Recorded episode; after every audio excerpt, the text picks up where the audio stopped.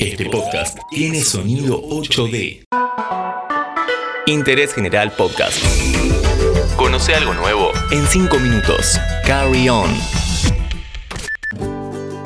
Este podcast te lo presenta Coca-Cola Argentina, apoyando más que nunca a los 230.000 kiosqueros y almaceneros con los que trabaja en todo el país. Juntos, salimos adelante.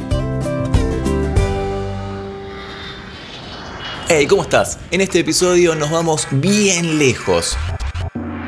Vamos a conocer la Gran Muralla China. ¿Cuál es la mejor manera de subir y cuál la más divertida de bajar? ¿Escuchaste hablar de la ciudad prohibida? ¿Sabes cuánto tiempo tardaron en construir la muralla? ¿Te imaginas que todo lo que la rodea es muy antiguo, no? Te vas a sorprender.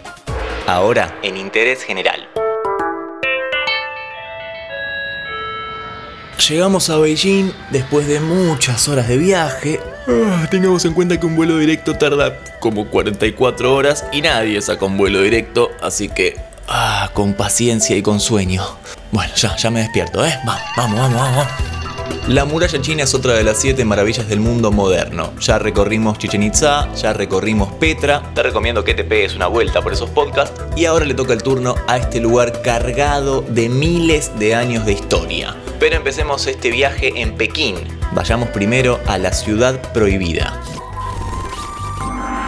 Declarado en 1987 como Patrimonio de la Humanidad, este lugar enorme tiene unas 72 hectáreas con 980 edificios, obviamente al estilo de la antigua China medieval es una ciudad propiamente dicha. Ya por suerte no está prohibida como en la antigüedad cuando tenías que contar con la autorización del emperador. Hoy la autorización es simplemente una entrada de 10 dólares aproximadamente.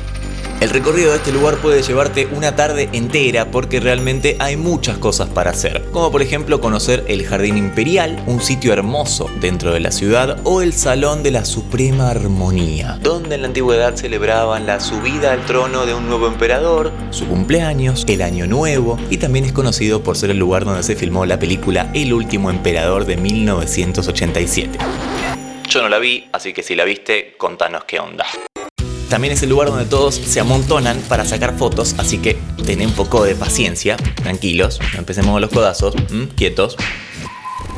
Llegamos a la Gran Muralla China, miles de años de antigüedad, miles de años de historia convertida en uno de los lugares más turísticos y más importantes del mundo. Pero no todo es antiguo e histórico porque en la entrada de este lugar pusieron un conocido negocio de comida rápida, contrastando un poco, ¿no? Con el panorama histórico. Pero vamos a la muralla porque hay una forma de subir recomendadísima. Por 16 dólares podemos subir en teleférico. Bajale la perilla al vértigo porque vamos a elevarnos bastante.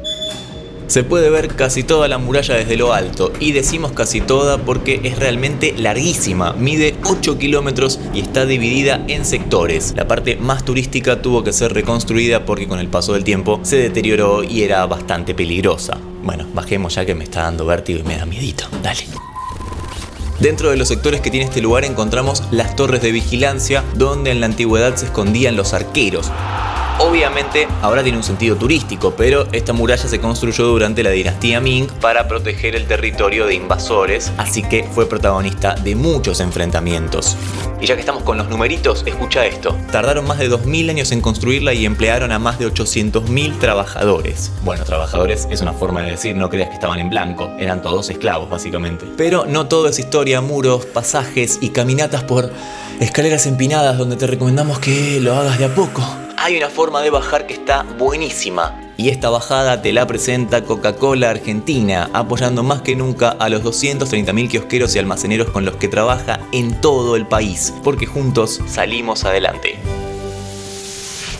Ahora sí, ¿cómo bajamos? En tobogán. No te imagines un tobogán como el de la plaza porque nos subimos a un carrito en el que nosotros podemos controlar la velocidad. Y esto está buenísimo porque si no tenés a nadie adelante, podés ir un poco más rápido. ¡Uh! Por último, recomendarte un documental sobre la ciudad perdida, que se llama justamente así, y otro que se llama Desmontando la Gran Muralla. Ambos están en YouTube y te cuentan un poco más de lo que resumimos en 5 minutos en Interés General. Interés General Podcast. Encontrarnos en Spotify, en Instagram y en interésgeneral.com.ar.